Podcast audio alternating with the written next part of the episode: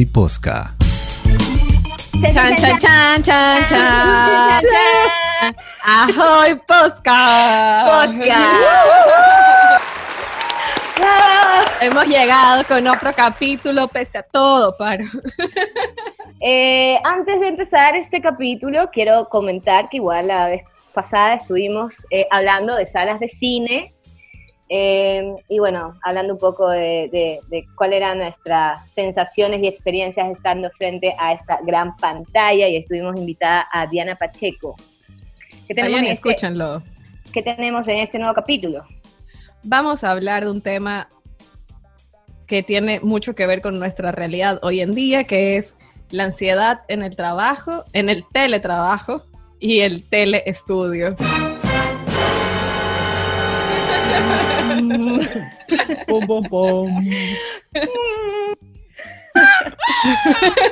Y para este capítulo hemos traído a María Verónica Gallegos. Así es, e-, es psicopedagoga, licenciada en la Universidad Mayor de Santiago de Chile.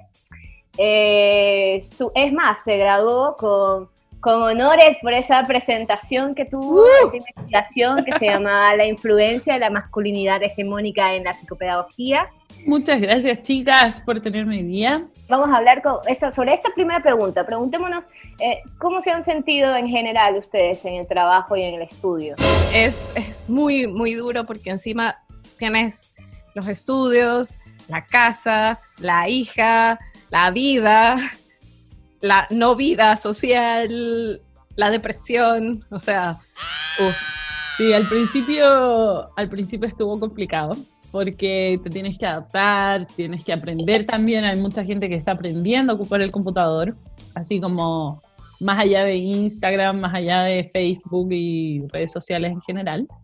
Em, y hay que, yo creo que sobre todo hay que aprender a tener una disciplina en, el tema teletrabajo, así como ya metiéndome de lleno al, tema en sí. Em, creo que más que cómo nos hemos sentido en este, en este periodo, tenemos que aprender a ya instalar una, un horario de trabajo porque no sé si a ustedes les ha pasado, por lo menos a mí me ha pasado al principio, que, o sea, he estado trabajando 24/7 o sea, tú estabas en la mañana, partías desde que te levantabas y estabas todo el día, tenías que estar disponible.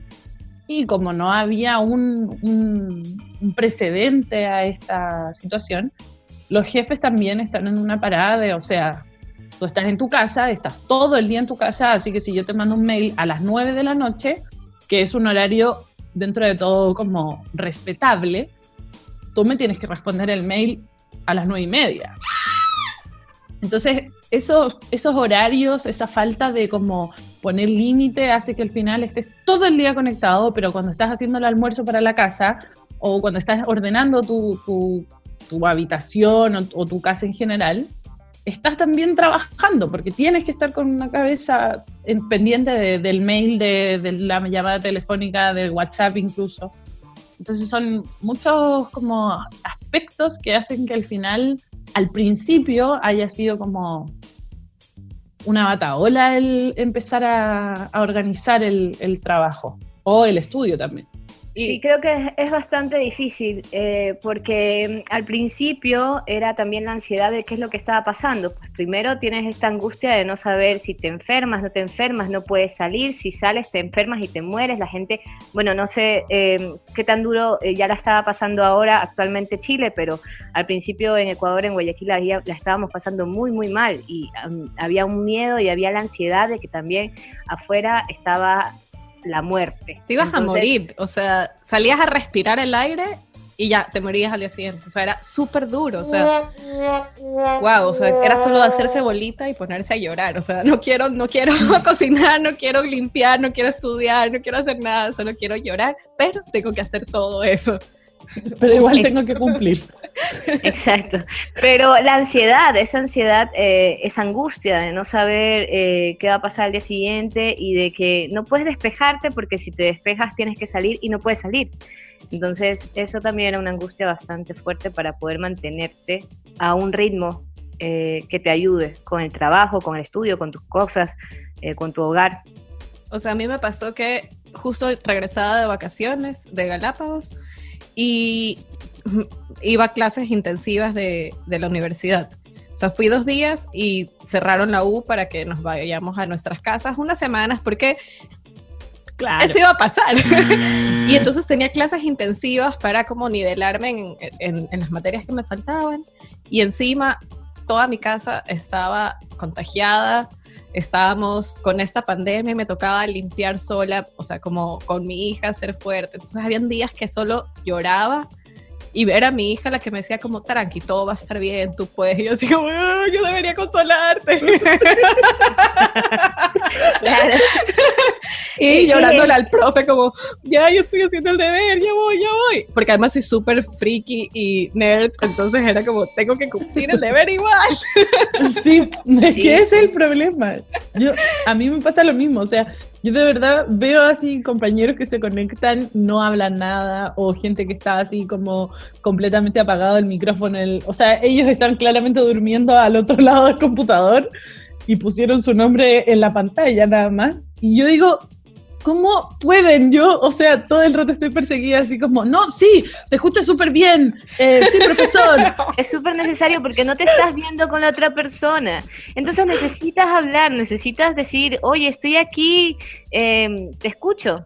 Em, pero también tenemos que entender que hay otras personas, porque, a ver, hay una cuestión que también es cierta y que le estamos hablando desde antes, y es que hay ciertas personas, y me incluyo, que también, eh, eh, bueno, en mi caso he trabajado como freelance desde hace tres años, entonces he trabajado también bastante tiempo sola y también como en teletrabajo pero te facilita a estar en ese estado de ermitaña, de querer estar encerrada en tu espacio y, también como bloquearte de lo que está pasando afuera. Y eso también es problemático, porque no podemos eh, vivir así, pero también eh, la situación es difícil.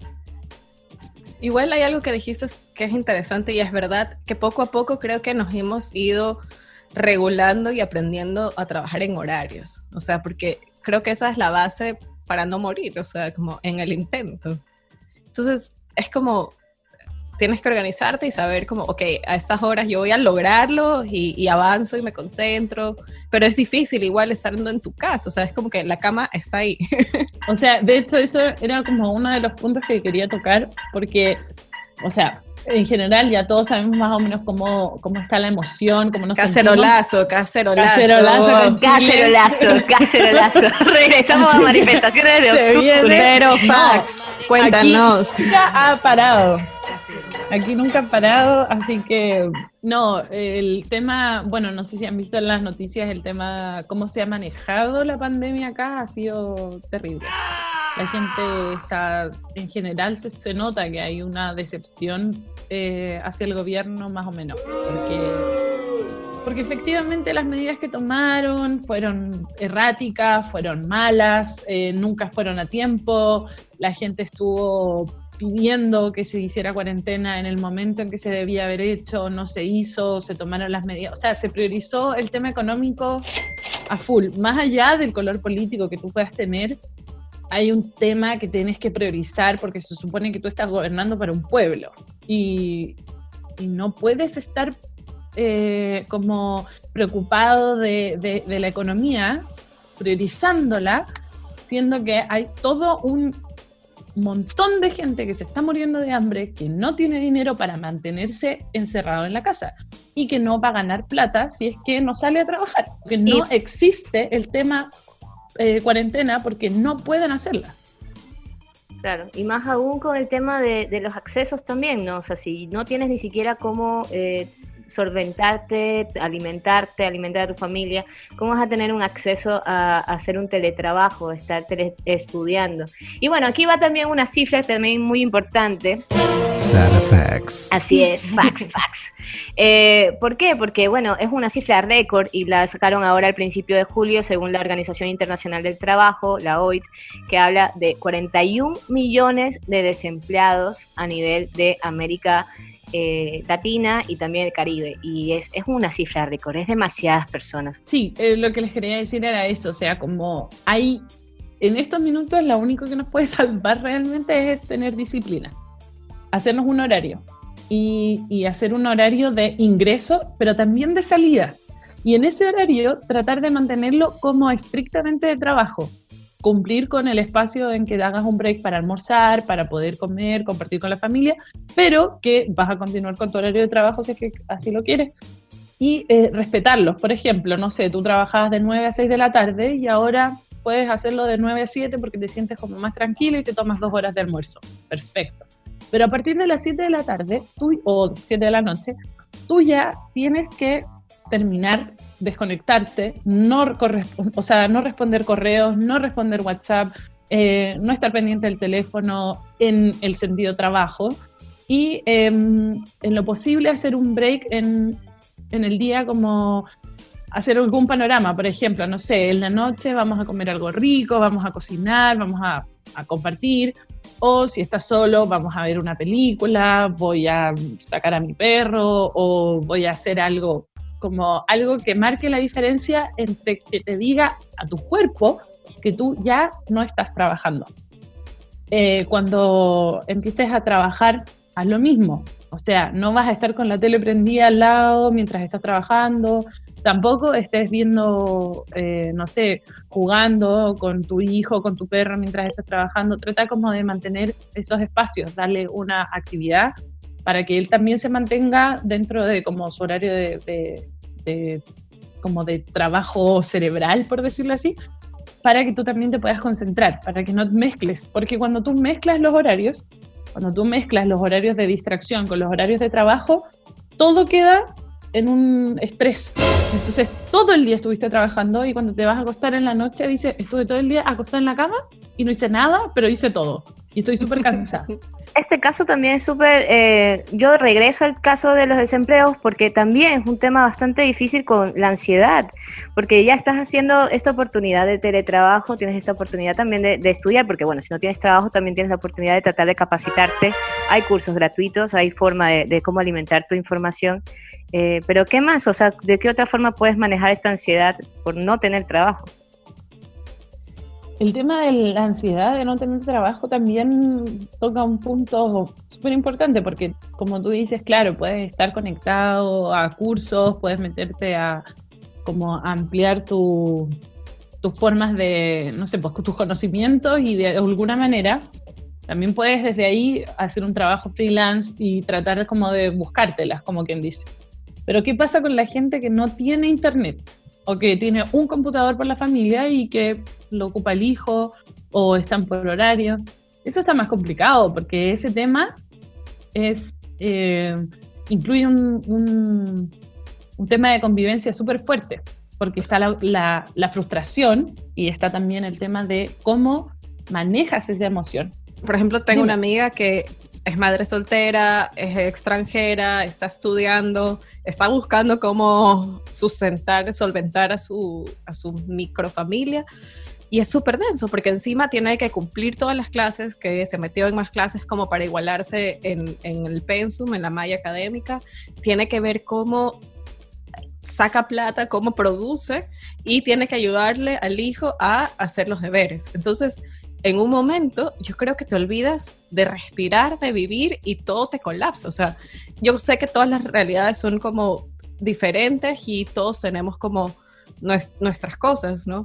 Pero yo sí siento que esto, o sea, como que esto ya está comenzando a colapsar a, todos, o sea, es como, también por eso de alguna manera se está como rompiendo ya este cerco de, cuidado, porque es como, sabes que no puedo más porque voy a enloquecer, o sea, o salimos o enloquecemos, o sea, es como súper heavy.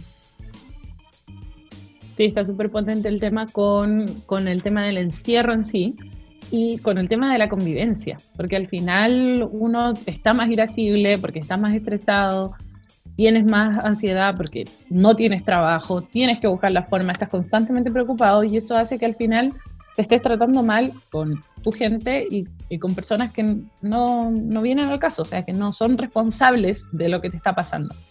Entonces, en realidad lo que hay que hacer, o sea, de hecho ahora las revistas como científicas se están preocupando porque están viendo que hay como un patrón de, han, como reconocidos síntomas de estrés postraumático. O sea, cuando ya el nivel de, de la situación que has vivido ha sido tan, tan traumática que ya tu cuerpo como que se cierra y ya no la asimila, ya está explotando. Ya no la asimila. Eso ya se ha visto en gente que, que está sin trabajo. O sea, el tema es mucho más potente de lo que nosotros queremos verlo desde como, entre comillas, el relajo de nuestra casa, porque la gente está muy, muy, muy estresada y los gobiernos en general no están haciendo... Y en Guayaquil, en Ecuador están robando. O sea, encima de todo lo que nos está pasando, nos están robando. Entonces sí, o sea, igual como quiero como darle una nota feliz a todo esto y, y, nada, no sé, me parece lindo y tierno en Twitter que me topo con estos profesores, los adultos mayores. Me parece súper tierno y súper lindo también y, y, es una, también es bacán como esa forma que tiene el ser humano de adaptarse y, aprender y seguir. Y eso también, o sea, de alguna manera viendo el lado positivo de toda esta mierda, perdón, es como, ok, ok, hay que, hay que buscar la forma, o sea, es como, nada, yo, Sara y yo como retomamos el podcast también como una manera de de respiro, ajá, tenemos como con, unos amigos un encuentro de correspondencias filmadas para que la gente pueda mandar sus cartas filmadas y, y pueda hacer una especie de catarsis con eso que estás sintiendo, que te ha pasado en esta espero la tuya, a ver, para. Eh, eh, ha pasado en eso. O sea, no quiero obligarte, pero, pero, Estás invitada. Estás obligada. Pero son cosas que comienzas a, a, crear y comienzas a hacer como para entrar en esa nueva normalidad, ¿no? Como, ok, esto no me va a superar, me voy a subir a la ola y la voy a surfear. O sea, es como... Bueno, entonces en esa ola, ya que vamos terminando este podcast, ah, vamos a terminar esta ola, pero con buena onda. Una ola, una ola que se puede surfear, ¿ya? Una ola que nos Beach Boys de fondo. una ola que de la playa. eh, digamos, cada una un punto positivo de lo que sí hemos aprendido y tratando como de que nuestra ansiedad no nos coma viva. Sí, lo que dice Mariuxi es súper, súper rescatable. Eh, la única forma de que podamos surfear esto así bien, bien, bien es eh, como fortaleciendo las redes sociales, o sea, nuestros lazos familiares o, de, gente que queremos. O sea, hacer videollamadas si puedes o llamar, estar constantemente viendo cosas que, que, te hagan acordarte de que hay otro mundo afuera de la ventana, afuera de la puerta de tu casa. Retomar eso. Hablar con los amigos que no hablabas hace dos años porque estabas trabajando, porque estabas full estudiando, por lo que sea. Habla de nuevo, escríbele aunque sea hola, me acuerdo de ti, a la ola, a la ola surfeable, le quiero agregar también la meditación porque a mí en lo personal me ha ayudado mucho. Y si hay gente que no lo hace, hágalo. Lo invito. lo invito. Lo obligo. porque es muy necesario, te ayuda, te ayuda a concentrarte y como te ayuda a calmarte, ¿no? La respiración, es como valorar otras otras formas que tú piensas que, que, están ahí de añadidura y que esto ya te viene integrado, porque sí, pero aprécialo, ¿no? Más en esta enfermedad. Total, total. Y bueno, le agradecemos mucho a... pero, pero. Qué loco los cacerolazos. Qué, qué, cómo ha coincidido todo. qué hermoso.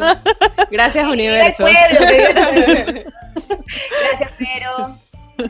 Gracias, Arucas. Gracias, Mariuxi. Cuídense mucho. Que estén muy bien y que esto salga muy, muy bien este podcast.